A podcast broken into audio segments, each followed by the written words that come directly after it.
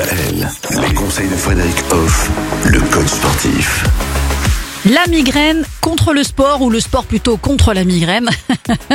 c'est vrai que ben, c'est le sujet qu'on aborde avec vous Frédéric. Et paraît-il que certaines activités sportives nous aident à lutter justement contre ces maux de tête. Alors hier nous parlions euh, de la natation et aujourd'hui c'est place au tai chi. Voilà, nous recherchons là plutôt la pratique d'activités douces comme le tai chi qui peut aider à réduire la tension et augmenter la flexibilité, ce qui peut clairement aider à réduire les symptômes de la migraine.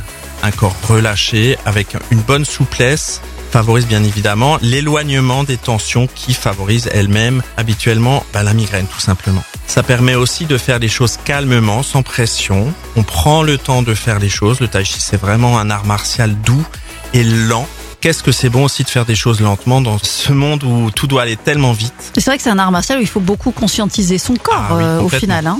Et son corps, sa respiration. Et le lien entre tout, en fait, l'esprit, le corps, ça se traduit aussi dans la respiration, bien évidemment. Quand on a l'habitude de pratiquer ce type d'activité, c'est comme on arrive à se voir de l'extérieur et de voir la, du coup la belle personne qu'on est et de ressentir les choses complètement différemment. Hmm. C'est des activités très riches.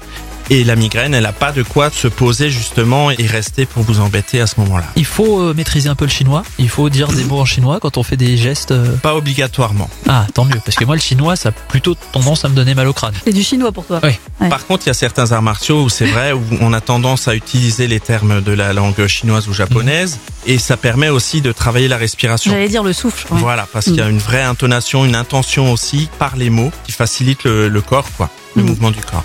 Alors vous nous disiez, c'est vrai que le tai chi, ben, ça nous permet de conscientiser, de travailler euh, ben, le corps euh, plus lentement, de prendre le temps. Et justement, tiens, demain, nous allons prendre le temps de la méditation. Ça aussi, apparemment, ça aide à lutter contre les migraines. Et c'est ce que vous allez nous expliquer. Facteur favorisant où on prend le- les devants, voire le dessus sur la migraine. Eh bien voilà, dernière partie dès demain. Retrouvez l'ensemble des conseils de DKL sur notre site internet et l'ensemble des plateformes de podcast.